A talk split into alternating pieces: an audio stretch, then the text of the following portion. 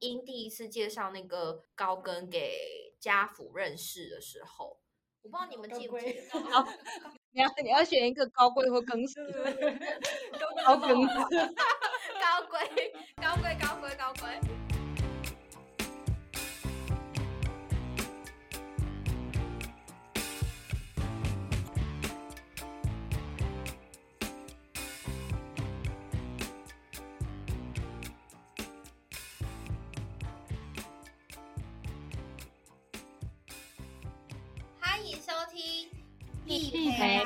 大碰大碰脆脆，我是涵涵，我是雨宁，我是环环。我们这一集呢，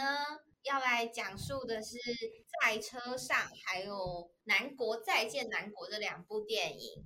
那我们这一期的主题是车子，对，那我们要用这两部电影来讲述车子这个主题。然后，如果你有兴趣的话，就可以继续听下去喽。那我首先先来介绍一下这两部电影，就是给没有看过这两部电影的观众底下，这样。在车上这部电影呢，它是在讲述一个剧场演员家福发现妻子外遇这件事实之后呢，过没多久他妻子就过世了，他就这么踏上了一个寻找自己与妻子之间的一些关系，还有、呃面对自己内心一些脆弱的一程。那再来另外一个就是《南国再见南国》。呃，他讲述的就是一群七头狼，他们在面临就是呃三十几岁可能要安定的时候，那他们想要金盆洗手，然后他们想要做一些让自己有一份稳定生活的一些事业，但是在这个过程中，其实他们有很多的不安定跟茫然过程的一个故事。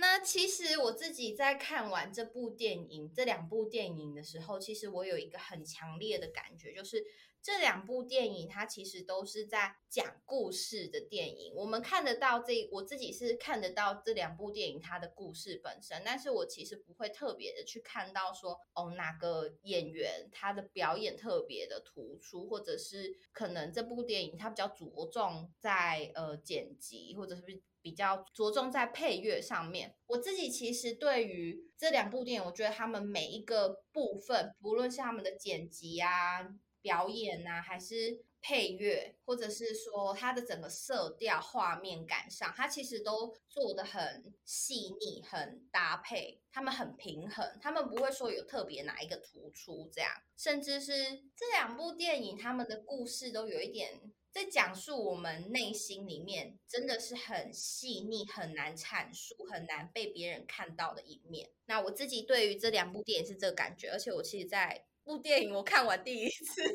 我其实真的没有看懂。我其实这两部电影我都各自大概看了，呃，在车上的部分我其实是看了完整的看了两次。两次到三次，然后片段可能看了五六次。那在南国的话，因为我其实我觉得南国的那个茫然感，其实在我这个年纪是很贴近我现在这个生活，所以我其实看这部电影的时候，我其实不是很舒服，所以我只看了一次完整的，然后我后面都是去找片段来看。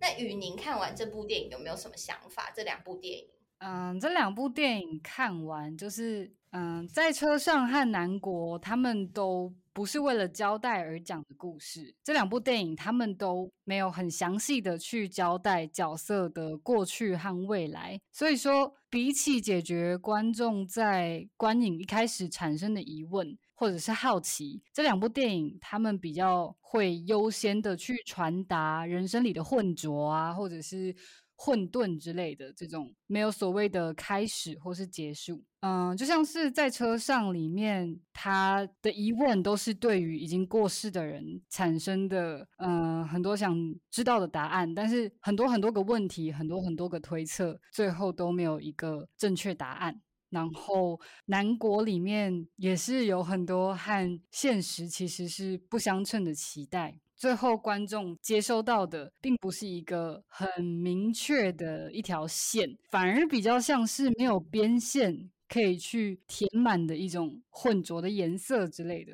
然后像这种嗯没有交代的收合的方式，反而比就是最后给你一个正确答案的那种尘埃落定的结局，让我更满足。那欢欢看完这两部电影，有没有印象比较深刻的地方？我先简单讲一下，就是那时候看完的时候，就是没有什么没有什么感动的那种情绪，可能就是以我自己女性的视角来看，我觉得家福佑介真的好烦。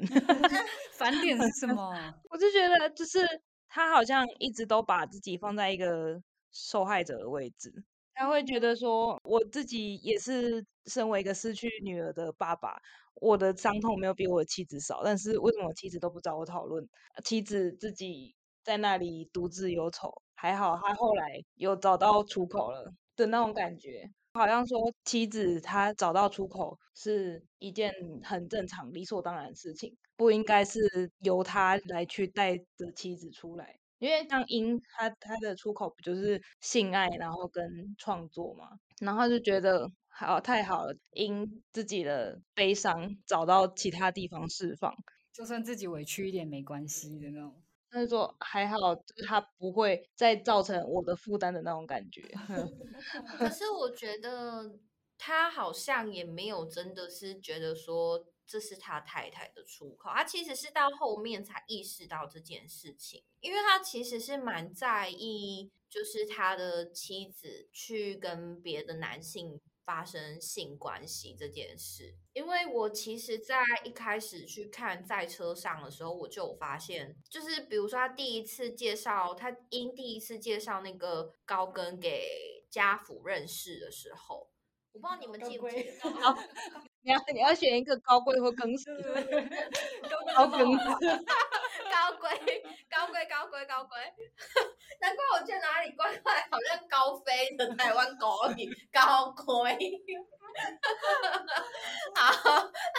就是他们第一次见面，他们三个人第一次见面是在那个音乐，啊，是在那个舞台剧的等待果陀的，对哦对对后台，他有做一个动作，他不是就是那个音高高贵高贵一出去门一关上，他不是就把那个衣服甩在地上嘛？就是家福把衣服甩在地上，就看得出来他其实知道什么，然后他其实对这件事情是不满的。我其实蛮认同你说家福很烦，因为他就是没有要跟他的妻子对他们他没有要讲，但是他就会觉得自己是受害者。对，然后就是他对于他太太去做一些事情，他又不是很认同，然后他也对于这个不满，他也不讲。因其实做这件事情，其实他应该知道家福也会有有一些什么反应，但是家福知道了，他也没有没有讲什么。因为我们其实可以从英自己在讲述剧本的故事里面知道，他其实是很想被定罪的，就他很希望有人来发现这件事情。他他想让人发现说，他其实心里面有很多的不安，他才会去做这些事情。但是家福没有要做任何的举动，就是家家福就是想要维持表面的和谐，但其实根本就不和谐。就是他不愿意去讨论他在意的事情，然后也不愿意在嗯，就假如他当初有摊牌，就是妻子出轨的事情，好了，那他可能也会连同就是失去女儿女儿的伤痛，全部一起全盘托出来，然后他可能就是不愿意去凝视这样子的问题，所以就干脆一口气全都逃避这样。他就是装成什么都没有发生过，因为其实我在一开始看这一部戏，看到他们两个的互动的时候，我其实没有觉得他们是夫妻，他们给我的感觉就是真的是假面，然后有一种包装安排好，然后表面上的完美的那种感觉，说不定就是家福刻意营造出来的。他们有一点相敬如宾，到有一点可怕、那种危险平衡还是对对 对，我其实是我一开始看完的时候，我以为自己是不喜欢这部电影的。可是我觉得很神奇的一点是，我在看完这部电影之后，我会从我的日常中，我会发现这部电影在我的不时会让我在某个时候会去回味它。而且我想要分享一件蛮神奇的事情，就是我哎，我前阵子有参加一个 audition，那个 audition 的剧情，它的大纲是他在讲述的是一对年少时相遇的一对男女，然后他们在经过战乱分开之后的思念之情，这样，反正他就是讲述一个思念的情怀。然后我那时候 audition 的时候，其实他有要求要独白。我其实，在得到这个资讯之后，我很意外，是我自己居然挑选的独白是在车上。那我自己其实我是要讲这个，是说我其实没有想过这一部戏，它看起来平平淡淡的，它也不能说平淡了，因为其实它里面其实蛮惊悚的，但是它就是我觉得它的整个形式。跟他的整个剧情其实有一点贴合的是，蛮贴合一部分是他看起来是蛮平淡的。我们其实很少在里面的角色看到很大的情绪起伏，其实最大的情绪起伏来自于高跟而已，其实没什么情绪起伏。高贵哦，高贵，你再把那一句，我我刚刚完全没有发现，我还点头。那一句话就完全来自画荧光线，荧光线。高贵，高贵，念五次。高贵，高贵，高贵，好。高贵其实最大的情绪起伏来自高贵，但是它里面讲述的剧情其实蛮惊悚的。你想想，就是他们看起来好像生活很平静，但他们里面其实已经烂到已经不行了。然后，嗯，我要讲的是这个故事，它其实很厉害，是它，它好像也是平平淡淡让你看完，可它其实在你的心里面其实是。留下一个很深的印记，然后你会在生活的片刻，不知道为什么会突然想会带入，对对，会带入，真的会想说啊，那我眼前看到的这一刻，该不会 也是？该不会 你身边有一个高贵？不然你可以直接叫钢铁降生。哦，对，这部电影里面，其实我在看的时候，我就有一段很喜欢是。那个录音带的部分，就我觉得，因为我在看这部戏的时候，我其实没有看过，先看过大纲，所以我其实不知道他在干嘛。但是我会后来发现这一部戏在讲什么，其实是靠那个录音带，它上面念的那个台词，我大概知道，慢慢推敲出来。哦，这这个戏大概这个剧情大概在讲什么？这样，因为我没有先看过大纲，所以其实我变得有一点像是跟着家福一起去探索。他的妻子推敲出来，他的妻子另外一个他不知道的一面，这样。嗯，而且他就连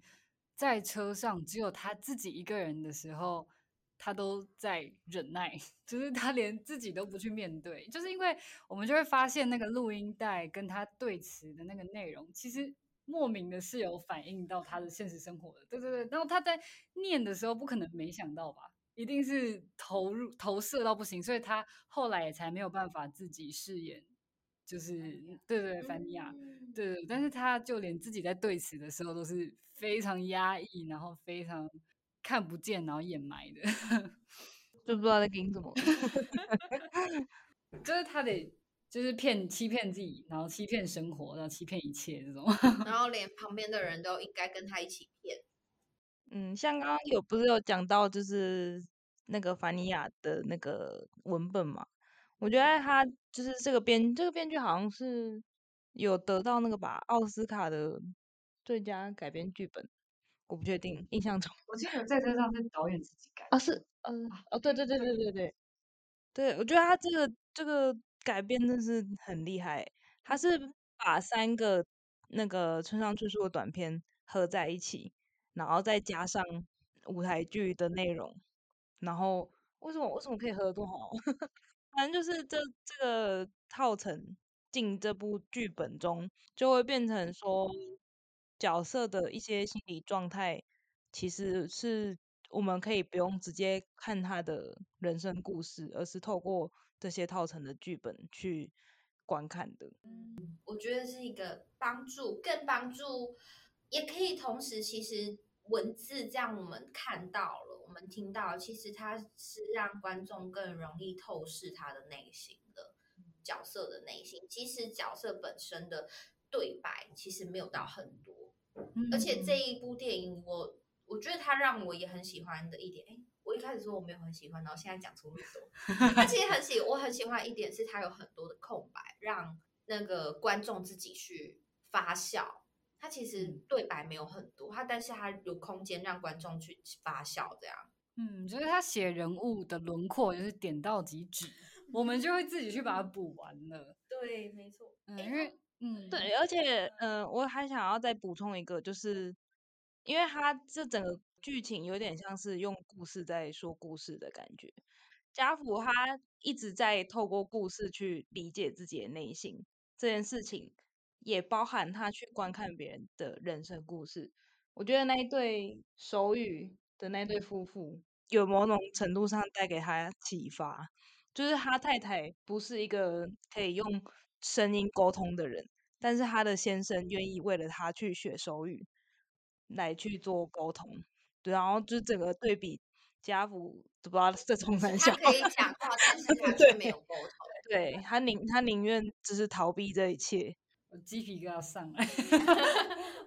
对，就我在看的时候，就是每次有手语的部分，就在那边流泪。可是我又不想要觉得说，好像拿这件事情来当一个精神上的自慰嘛，或是对对，但就是真的很感人。应该说，我觉得这部片有很多东西可以讲，但是我们不一定都讲得到。不知道，就是就是讲一讲，或突然突脑中就会出现一些片段，然后开始回味。对，就是这样的感觉。对，他就是这样跑进去的。其实，在车上这一部戏，我觉得它很像一个英雄旅程的故事。就是他这一部戏里面出现的人，他出现的他都有带着任务。他的任务就是 要帮男主角找到他自己的人生的解答。他们的出现就只是为了服务这件事情，我觉得啦。所以，我其实，在看第一次的时候，我其实没有很喜欢这部戏。有一个原因，是因为我觉得有一些人物的出现的契机，我会觉得有一点牵强，或者是为什么会这样安排，好像有一点突兀。但是如果用就是他们是要来协助男主角找到他的人生目标这件事来讲的话，他们的这些角色的出现就会变得合理，而且他的安排是非常的精巧。对，就是他出现的刚刚好，这样，然后最后促成了他理解了他一个人生中的一个难题。我自己看起来是这样，所以我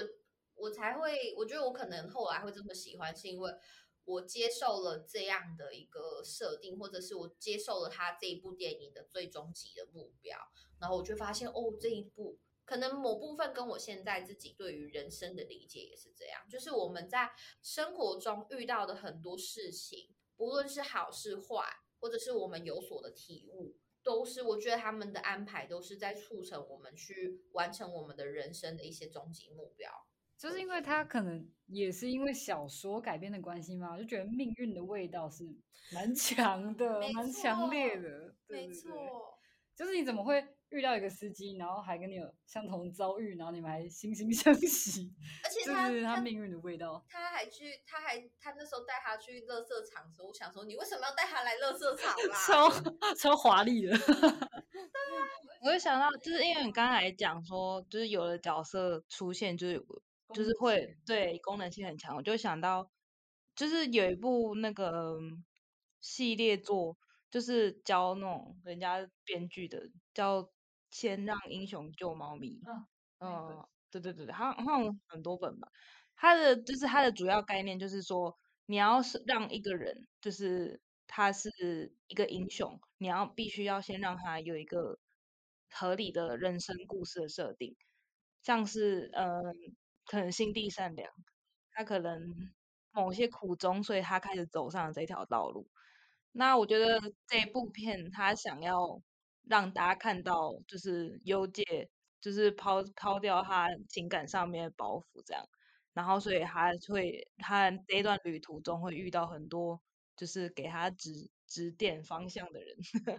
嗯啊，然后我就觉得这部分的话，就是一个叙事的必要啦，就是不然这整部片会被拖得很长。那 还有，嗯，刚刚讲到片长很长，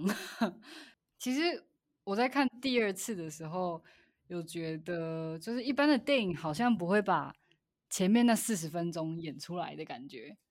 类似前情提要，比较像是会安排在后面，然后一点一点用台词来交代的剧情。但是在在车上这部电影里面，它是有花一个很长的篇幅来描写呃妻子的形象，然后他们之间的相处，所以。我会觉得饰演家福的演员也是西岛秀俊，对他来说好像就可以很放心的去演一个角色的现在，而且在嗯、呃观众看完了前面的交代之后，其实起点就跟主角是相同的了。我们知道的就跟家福的一样多，我们没有用全知的视角来看这一部电影，然后也没有就像被蒙在谷底里面，然后等待一层一层揭开，就是也不是这样，我们反而是就是在跟呃家福一样的的高度，然后一起去经历接下来的事情。嗯嗯嗯，我觉得很喜欢西岛秀俊做的一点是，就是在刚刚提到的那些前提之下，他很认真的在当那个角色，在当家福游姐，就是说。他先放下文本，他可能一开始读剧本会读到一些他觉得这个剧本想要传达的事情，但是他有先放下那些思想，或者是这个文本的企图心，或者是有一点教育意味的事情，然后他先去专心的扮演那个外壳很坚、很坚硬、很坚固，但是内部却在溶解的人。所以我会觉得会被演员这样的时刻所打动，不管是他撞见妻子在外遇的时候那个很自制的表情，或者是在之后他在车上跟那个录音带一遍一遍的对话，然后也是使用非常压抑的腔调，就会觉得虽然可能整体看起来是很平静的节奏，但是其实心里是非常。啊，怎么说？这种有一种很憋气、那种喘不过气来的感觉，就是其实他的内心在爆炸，但是他把它憋住了，对，闷烧吗？嗯，就是像这样的时刻吧，对，很很很震动，内心也很震动。对他就是 用用具体化吗？我心里现在心里想到的是，内心有千万头草泥马在奔跑、奔跑、奔跑，但他表面看起来是没有表情。嗯，好内伤哎，他好厉害哦。而且就是啊，因为我月亮摩羯，等一下，你也是月亮摩羯不是，我是觉得只要就是太符合了吧？没有，怎么了？没事月亮摩羯怎么了？没有，是因为看了就是昨日的晚餐，是昨日的晚餐，昨日的美食，昨日的美食，直到西岛秀俊的，然后我就觉得他就是有这个特质，就是有这种他不用特别做什么，然后或者是他饰演一个呃比较冷酷、比较冷静的人，但是就是在不知不觉间你就被被带进去了，被带进、被卷进去了的那种感觉，就是没有发现什么时候被卷进去的这样。那你们有有发现主角是在什么时？就是他开始，他开始把他的壳拿下来。诶，我觉得可以从就是他对驾驶这个位置的转变开始看。在一开始，他不是他他完全不想让别人碰他的车子，然后接接下来就是啊，因为他的把揪真的就是没有办法，还有还有一些什么艺术节的规定，所以他就好好不容易稍微放下一下他的坚持，让那个美沙机 让美沙机开。然后一他一开始让美沙机开的时候，他都是坐后座。嗯嗯，那你可以看到后来他和美沙机的关系开始会有化疗，变成说他就是会有一种他们两个越来越站在一阵线的感觉，然后他就会坐到副驾驶座，而且他还允许在车子里面对抽抽烟，真的。对，就是他的转变，就是可以从他在车子里面的位置去看他的心里面是有没有逐逐渐把自己的包袱放下来。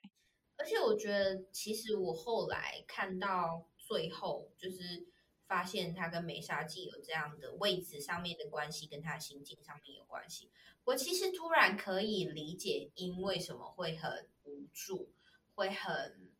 受伤。其实他的先生从头到尾都没有把他摆在一个跟他是一体的那种感觉。他们夫妻不是一体一心的那种感觉，就是可以从他先生，即使今天家福的眼睛有青光眼，然后发生了车祸了，但他还是不放心让英来驾驶他驾驶他的车子这件事情，他还是想要自己来。其实那个感觉就可以让英感觉到家父是把自己隔绝在外的，或者是家父是没有把他们当成一体，或者是家父并没有那么的信任英。在后来看完整个电影，然后又回想到这时候，我觉得好受伤哦，是我我很受伤哎，然后我觉得英真的是，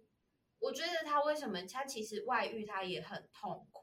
但是我觉得他爱家福，所以他要他继续这个婚姻关系，但是他需要出口，所以我我才会说，我第一次看完的时候觉得家福真的好烦。可是我觉得其实世界上真的有这样的人，因为我第一次看完这个电影，我其实没有什么感觉。有一个原因是因为我的人生没有这样的课题，因为我不是一个这样的人。但是不可否认，这个世界上确实有很多这样的人。他可能没有办法敞开他的心胸去信任别人，即使是他最亲密关系的人也是。我看完反而会觉得说自己在英跟家福身上都超有投射的，就觉得我既是像鹰一样寂寞无处去，然后那种把石头丢到井里面，希望听到声音、听到回音的那那个人，然后同时也是。遇到问题只会跑的那种人，对对对，就 对吧？就是可能角色也写的很深刻吧，所以找到不少共鸣。我也是，我我刚刚会讲那个家父是月魔姐，就是因为我自己是月摩羯。真的呀？我也我也觉得我自己很烦啊，烦啊！我我也是那种就是有事情都会憋着的人。那我们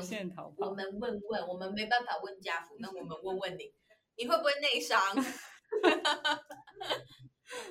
自己开车的时候难道都不会流泪吗？你是不是边开车也会边听录音带？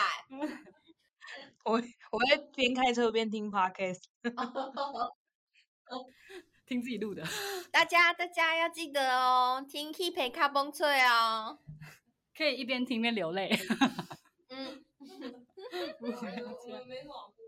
跟他回想在车上的，哎，但是我觉得这部戏里面其实虽然那个高龟，嗯，我其实一开始不知道这个人是在里面的形象是怎么样，就是这个角色的形象。但我一开始其实在他试镜的时候，我被吓到，哎，就是他的那个，嗯，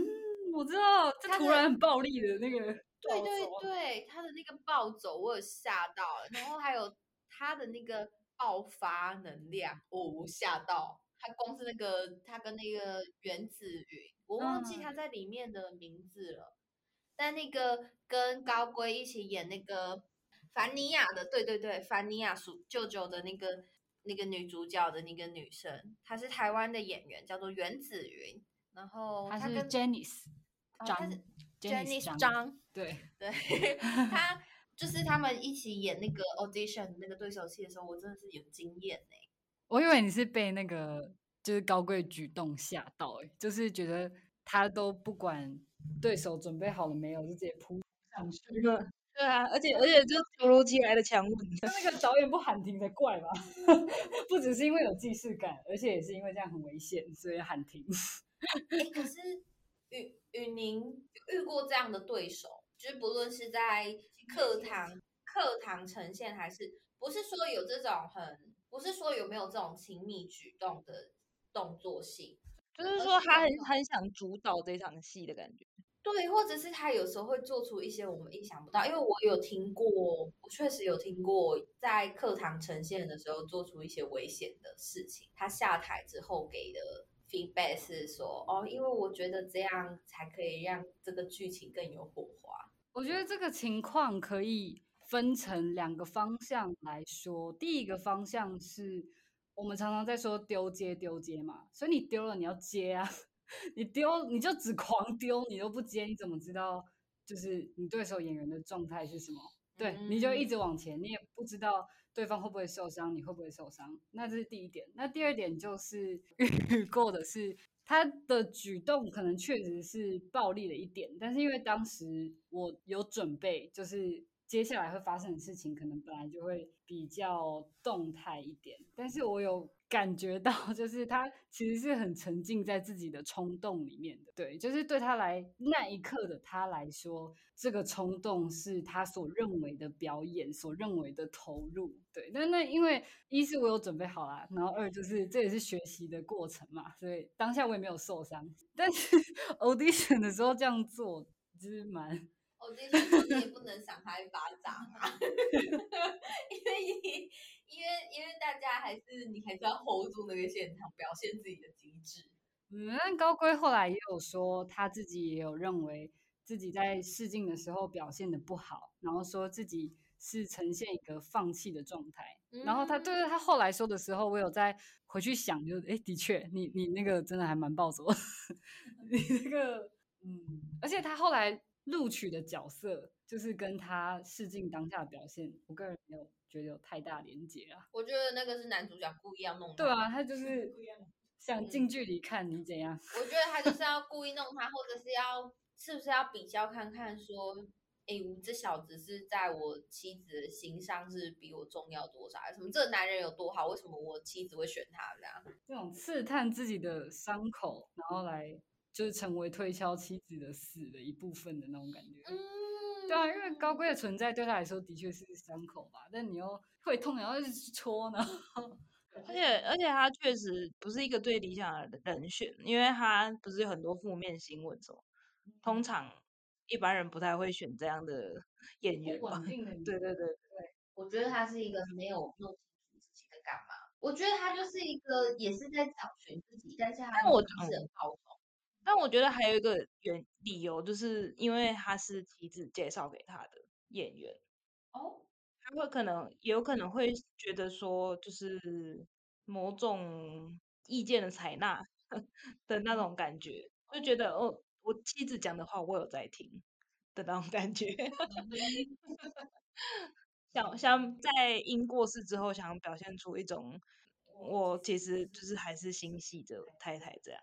我觉得这部电影迷人就是这样，因为它留的很多空白。你看，同样的一个做法，我们有很多不同的感受，让给让我们自己去发酵，自己去填空。但高跟的出现，我觉得是一个蛮意外啦，或者是其实他有一点，是不是其实他他把家福的暴力的那一面，或者是暴冲那一面，其实是外显给观众看的。会让我想要就是有一部日剧叫。无法成为野兽的我，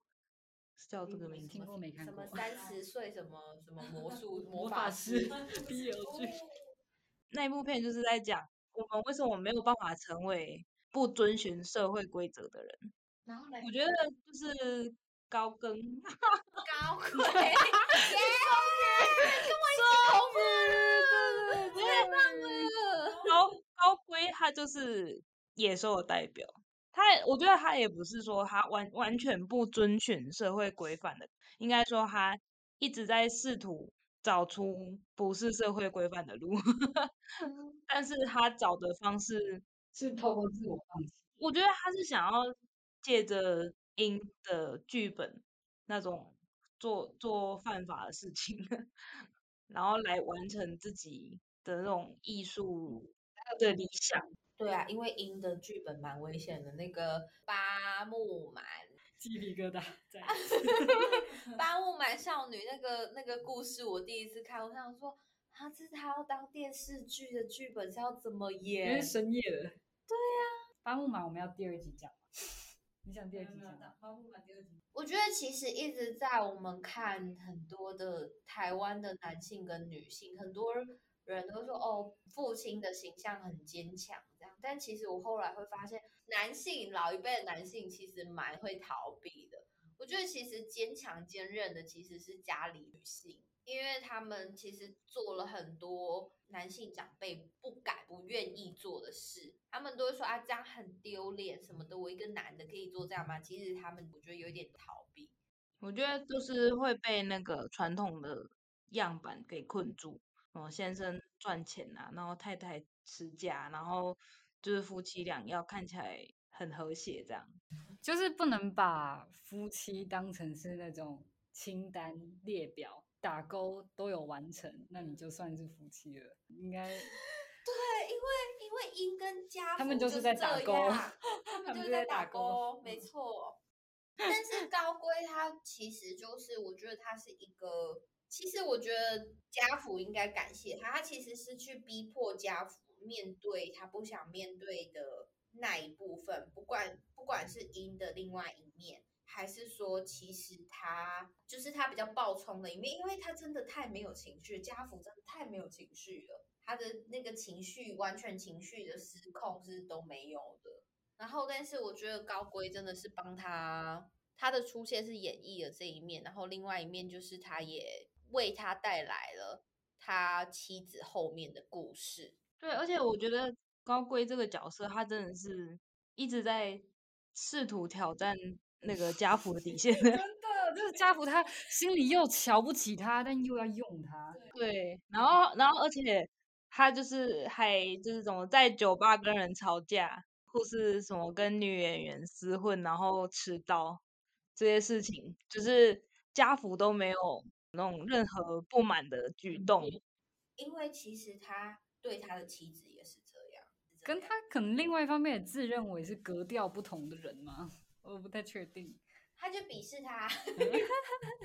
但偏偏这么这么逊、这么低阶的一个人，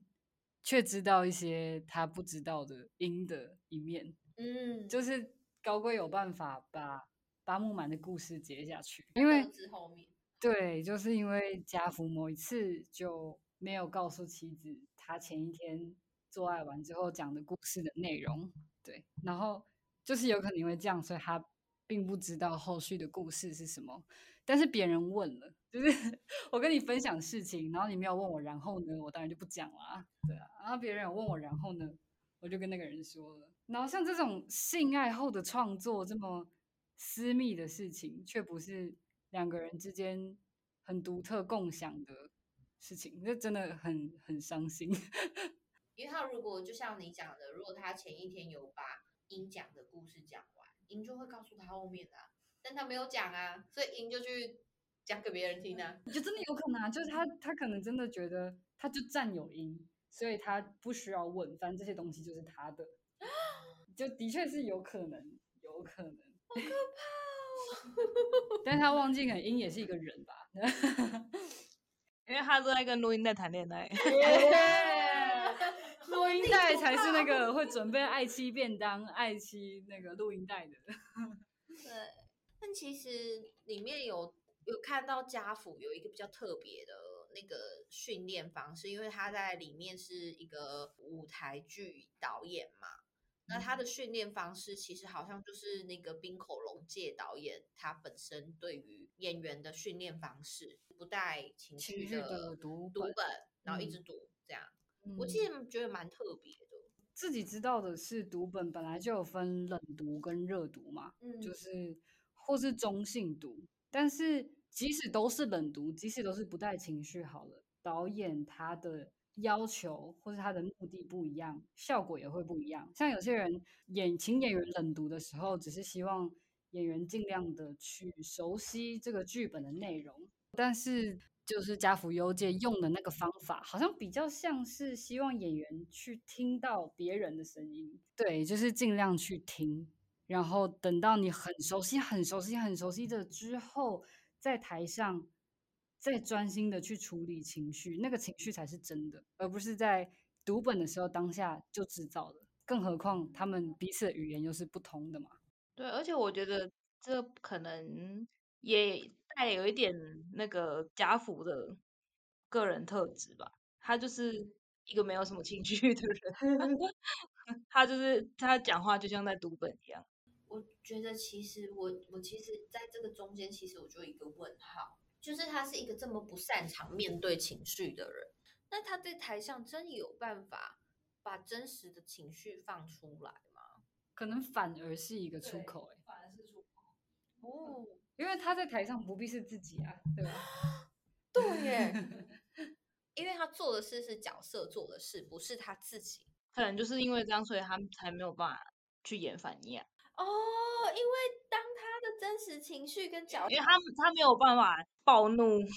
他他就是他自己其实很想暴怒，但是他又不想要暴怒，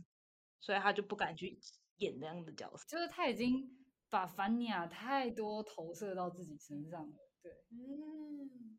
因为那一卷录影带里面的台词 跟他的心境一样，哇！所以就是跟我自己也没有办法看南国看两次是一样的，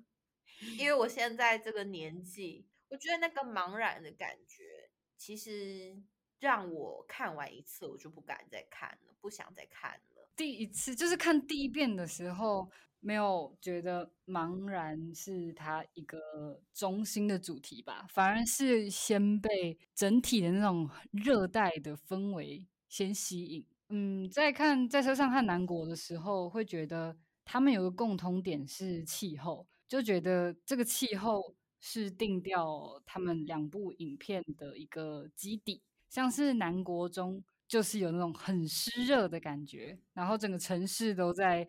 震颤跳动，然后非常热情、七彩缤纷的，然后很有活力。那在车上的话，就是一个另外一个对比，就是雪啊，然后很。大片的蓝色、白色，很冷冽，然后所以也让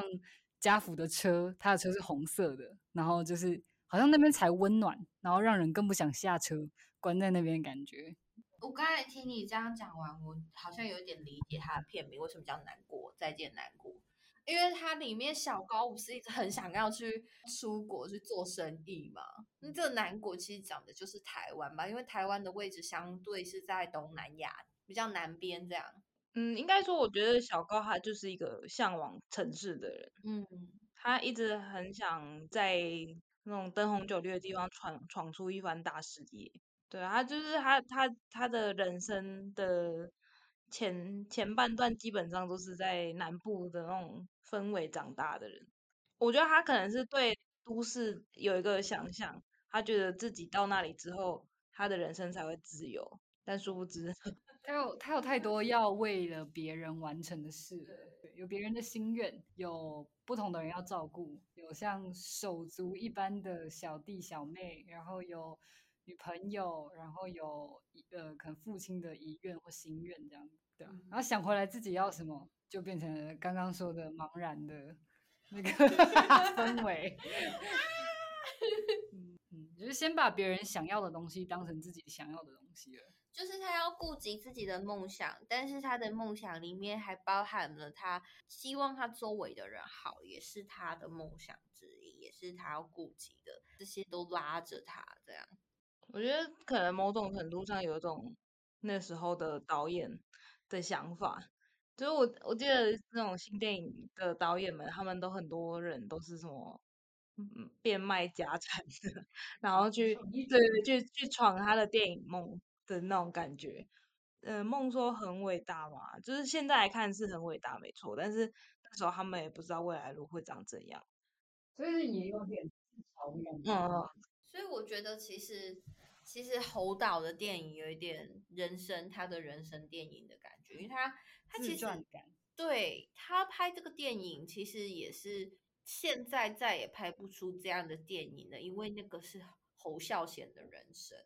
的某个阶段，所以没有第二个人在拍得出侯孝贤的那个阶段人生阶段的，所以这个电影只有他那个时候的他拍得出来。我觉得其实南国很难讲，还有一点是，他其实用了整部电影去讲述了一个概念，它并不是真的像在车上那样有很多精细的安排，可以让我们去延伸透彻出来。但是南国他就是用这整个篇幅、这整个时间去讲述了那个那个不确定嘛？这个东西是一个你很难讲，但是他讲的很具体，他用整部电影讲的很具体。对他，他他真的就是很很不精细的编排，就是你你感觉就好像就是一个很衰的人，然后一直在发生不停，一直发生不停很衰的事情。他是豆豆先生，对，都蛮出其不意的。就是你不能那么靠近的看，你要后退一点，然后保持一个距离去看它的整体，你才会稍微捕捉到一点啊世纪末的那种闯荡啊，然后那种那个无奈啊，机车在往前进的这个 一切的不确定性，这样。还有一点，其实我觉得他跟我现在 现在的那个不确定性有一点太近了。而且他放在跟在车上去做比较，还有一点就是他的交通工具真的很多样。对，火车、机车、汽车，在车上它其实是一个，你可以看到贾府优姐，她就是一个稳定的艺艺术人，就是嗯她的，她可她也会受邀到哪里到哪里去表演，那表示说就是他在这个圈子有一定程度的知名度。嗯，但是像小小高，对小高他们就是很不稳定，然后他们连交通工具都很不稳定。我觉得他的那个交通交通工具其实有一点像是不同的交通工具，有一点像是他一直在不断的换跑道，他在找一个可能可以让他的人生可以真的就像你讲的功成名就的呢而且他们三个人就是一个包装的。火车上嘛，就是他们三个一起，然后机车就是前后载这样，然后车也是他们三个一起。一个我觉得这个。交通工具把他们三个作为一个包装，然后一盒推出来，小小麻花无法拆售，对，无法拆售。嗯，小麻花真的是很印象深刻。对啊，像高杰他饰演的那个小高这个角色，他和就是家福有个共通点，就是他们其实都算是在一个领导者的位置。那我觉得在这个位置的人，其实是需要很常告诉大家，就是他领导的人说现在该怎么办，但他同时也会是那个最常不知道该怎么办的人。当他们应该要知道怎么办，却不知道怎么办的时候，就只好硬着头皮硬干。对，我就觉得这一点在小高身上就是很明显吧，就是 他明明就知道扁头跟小麻花小麻花，小麻花是炸弹是拖油瓶，但是他就是会一直拉扯着他们，嗯，然后在嗯、呃小高这个人的身上就可以看到有理智跟热忱中间的这个拉扯。其实比起拉扯，更像是说有有一股热忱在他理智之中蒸腾吧，就是他非他其实内心是非常混沌的，没有办法达到平衡，然后他也没有办法成全所有人这样。哎、我其实只知道这这一部电影的配乐是林强，我不知道那个 扁头我就不知道扁头就是林强哎、然后我就问我妈，因为我不知道林强是谁，我说我就问我妈说，我说哎、林强林强居然有演电影，我妈妈说什么？她说哦对啊，他就是有一种，他就很像现在的那个谁啊，水哥是谁啊？啊，迪迪龙嘿，迪迪龙那个是谁？李英宏啊，他就说他就是很像李英宏这样，我就哦哦，我看这一部片，我第一个被惊艳的其实就是他的音乐，林强的音乐，他的那个强烈性。就是风格很强烈，然后又很电子，然后就联想不到老电影。就是他会变成一个角色，就是他的音乐占据占据了一个角色的位置的感觉。就是你在看在车上的时候，你其实根本不太会去注意到就是背景音乐，嗯，你就一直会会说啊，怎么怎么又变这样？就一直一直漩那个在那个剧情的漩涡中，就是在那里一直思考，就不叫不会不会被那个背景音乐影响。但是在看南国的时候，你会哦，这个音乐就是跟很很符合他们那种那种玩世不恭的感觉。嗯而且一般我们对电影配乐的印象会觉得说，其实存在感越低越好吧，就是会觉得因为要服务电影本身啊的那种感觉。我啦，我自己对配乐的印象其实是这样，但是南国很明显就不是，就是呃导演可能让了非常大一个空间给配乐，就是会觉得看起来我会觉得是有点化学变化的感觉，意思就是说，比起音乐加电影，然后加在一起，然后变成一个更大的东西，比较像是相乘，就是他们两个像板块碰撞，然后就堆出一个全新的地形的感觉。嗯，我我好像有看过一篇文章，就是在讲在做《南国》这部电影的时候，其实音乐跟电影是完全另外分开制作的，是后来他把音乐做出来之后，然后再搭配画面，就是他不是他不是为了电影去做的音乐，对，但我知道林强好像来来回回修改了非常多次，就是他就尽量丢尽量丢，然后看侯导要什么不要他就回去重做，做一个晚上还是要回去重做。就如果不要的话，就是都不妥协啦，都不妥协，然后做出属于林强、属于侯导、属于众创作者、属于台湾的一个很新、实验性很高的作品。哦，它不是只有那个路边野餐呢，它包括《地球最后的夜晚》也是。哎，路边野餐是我不好意思，路边野餐是下一集哦。然后就以为有很多林强，但我必须讲啊，我觉得《南国》这一部电影，它其实拍出了一个那个时代的台湾的样貌，我觉得跟现在其实是差蛮多的。我觉得它是有一个形成一个自己的派别，新旧时代的交接吗？上一次我讲的有一点像是，我们其实我们这一辈其实，在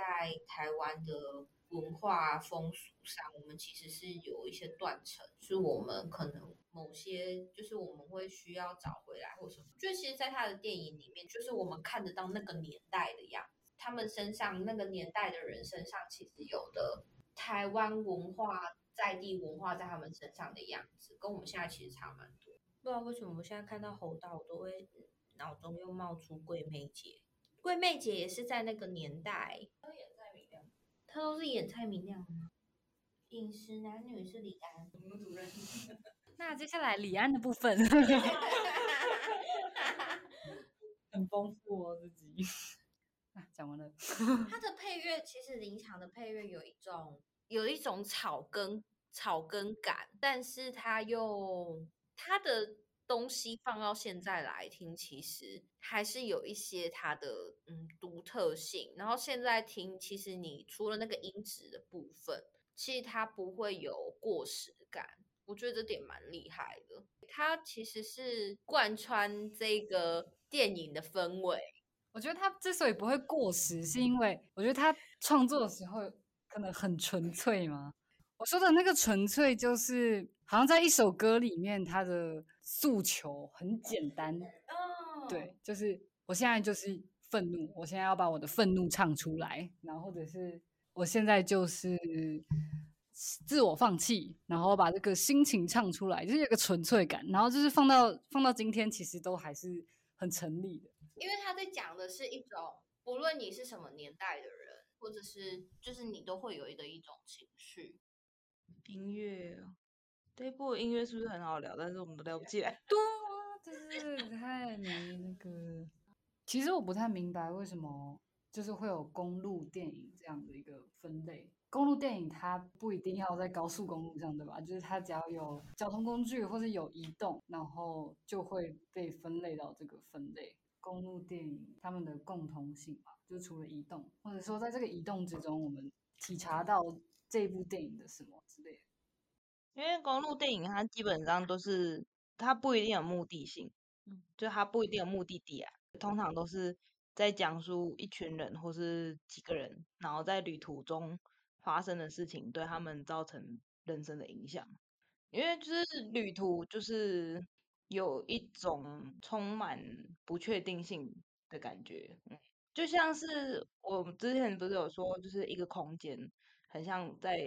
做某种社会的缩影，嗯对那种感觉。那旅途它其实就是很像人生，就是因为它是一一个一个行进的方向，所以它不一定有目的地啊。那这样感觉起来，公路电影的移动是很主题、很中心的。它其实也是一种在呈现人生阶段的一种。方式就是它这个形式的电影，公路电影也是一种在呈现人生方式一种一种形式的电影。南国再见南国，它是用主角群们他们在转换不同的交通工具的方式，也是在呈现他们的人生进入不同的阶段。比如说他的火车啊，或者是用机车啊，或者是用汽车，也是有那个行进感，只是他们的呈现方式不太一样。嗯，讲到交通工具啊，那就是我还蛮喜欢这部片里面交通工具不会把他们三个人圈在一个画框内。我们在讲交通工具的乘坐的时候，通常会有某种既定印象的地位展现，像是呃汽车可能副驾跟后座的地位就不一样这样。然后但是阿扁跟扁还是扁头，哎，没有啊，也是有人叫阿扁。他不喜欢人家叫他扁头啦，他叫他对，阿扁跟小麻花虽然他都是叫小高大哥这样，但是他们两个其实根本就没有在尊重小高。对，就是就是他们三个好像兄弟姐妹。嗯，就像有一场戏是小麻花上厕所没关门，然后 就被小高骂。小高一起床马上就骂说：“哎、拜托上厕所关一下门好不好？这基本。”然后就真的有个礼貌，让 我笑到不行哎、对啊，就是真的很家人的感觉。然后还有后来就是小麻花欠赌债，然后他就割腕，然后小高回来在处理这件事情，然后他在他在骂人了，就是事情已经很严重了，扁球扁扁头 还在旁边玩球，然后就是心不在焉的，然后态度非常散漫，然后也是很像家人，嗯，在很多地方也是都有这种很亲近的描写。对，而且我觉得就是小高他虽然就是嘴巴这边碎念什么之类，但是他都还是把每个人的事情就是当成最重要的事情在处理。没错，因为其实欠像那个小小麻花欠债那一幕，我也是想说欠债的是小麻花，但是小高的表现让我觉得他好像是把他当成是自己欠债这么崩溃当，小孩就觉得小孩不懂事，你怎么没有顾好？所以他们并不是朋友或者是大哥跟小弟的关系，我觉得更多是很像对待自己的亲兄弟姐妹的感觉。我自己其实，在南国，就是我对他的印象都雾雾的，但我自己有比较印象深刻的画面，就是那个什么，他呃小高跟小麻花还有那个扁头，他们一起 一起骑车去扁头的周楚，他们骑摩托车那一段其实很掐呀，对，看起来很掐呀，这样。我觉得他们整部戏最风光就只有那个时候，对 对就就那一段虽然有说有笑，然后他们还还还在那里嘲笑，对他那段就是骑机车的长镜头就，就是这部整部里面最经典的画面，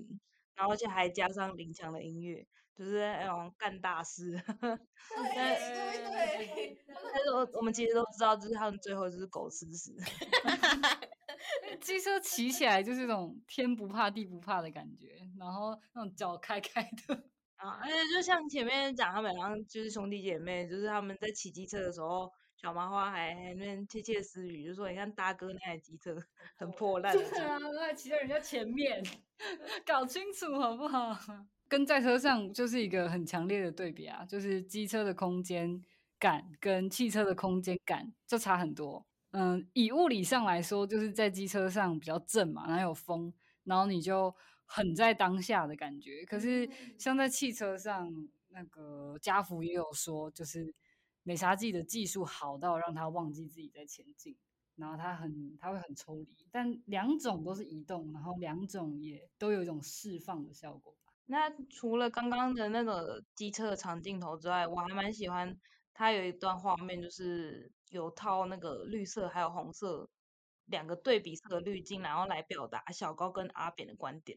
就是绿色的画面都是一些车水马龙啊，然后现代化的都市啊，但红色的画面却都是一些狭小的餐馆、乡下的农村跟粉味那些，就是两个人就是在看的方向虽然完全不一样，但是就是还是彼此照顾，然后彼此拖累彼此这样。而且我也觉得，就是那种很鲜艳的，然后这种对比色的滤镜，然后让整个世界看起来是同一个颜色，这件事情还蛮像电玩的。然后当初我记得小高也是想要发展类似像赌博电玩的事业，对对对对，嗯然后就可以就是再去联想到说，他们把这个世界当成是电玩，他们不怕失败，他们不怕冲，然后不用小心，不用停下来，因为游戏可以重来，不会出事。然后他们三个就一起玩，就是用玩的方式在干他的事。嗯，现实就，所以他们之后闯祸了，就也很难收回来。嗯。想想要说一起一起闯的那种游戏画面感，就是在后面他们开车，然后是照那个夜间的山路，的那一段，我有有一种就是很像在玩那种恐怖游戏的感觉，可是就是你不知道前面会会冲出什么东西，对对对对，但是其实因为你知道你旁边有很多人陪你一起，就是就没有那么害怕。其实人生也很像在闯关。其实死了就是。啊，对啦，对啦，死了就是，但也是没有那么容易死啦。我都已经被撞都飞出去，我人还在这里耶。啊当初如果搞到枪支，就不一定那么。对啊，真哎，他理智上就是知道说很危险嘛，就是人家的刑警很难弄啊，但还是为了出一口气，就还是帮了，然后也是还是被针对了，然后还很丢脸的被议员搓掉，然后还还被丢包在路边，对被 丢钥匙。钥匙直接丢进田里。重点是他们最后那个车开进田里，然后我心里出现出事了，阿贝，我想说小高终于 hold 不住了吗？